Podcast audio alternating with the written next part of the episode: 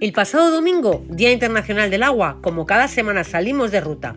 Hacía un día espléndido y bastante calor. Nada apuntaba que en pocos minutos se cubriría el cielo y que iba a caer una tromba de agua. Literalmente se cerró la noche en agua. Empezó una tormenta de arena, viento y agua que apenas nos dejaba ver el camino, con lo que necesitamos agudizar mucho la vista para no tropezarnos. Todo el campo estaba encharcado de agua y no llevábamos paraguas. Había muchos charcos llenos de barro, piedras y agua, que cada vez que los pisábamos nos poníamos perdidos de agua.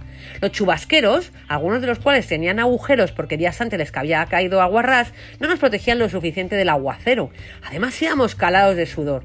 Las gotas de lluvia que caían eran más bien cántaros de agua. Para colmo, nos habíamos dejado en el coche todas las botellas de habituallamiento que habíamos traído y no podíamos beber nada de agua. De repente encontramos una fuente de la que salía un agua muy fresquita que nos ayudó a quitarnos la agonía y la angustia. Pero qué mala suerte, bebiendo aquel agüita, a Rosa se le cayó su anillo de agua marina.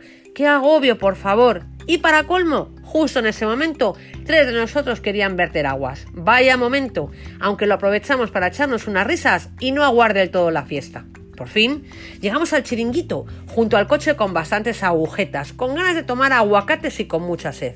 No aguantábamos más. Algunos de nosotros no estábamos nada a gusto. Uno de nuestros compañeros, Agustín, muy agudo, propuso tomar algo. Aguardábamos un buen rato hasta que se acercó un camarero. Al final, muy amable, nos sacó unas botellas de Aquarius, unas cervezas fresquitas y unos vasos de aguardiente, para olvidar el mal rato, y como no, una gran jarra de agua. Pedimos unos gazpachos fresquitos, pero como diría mi abuela Águeda, que siempre llevaba en aguas, estaban aguachinados.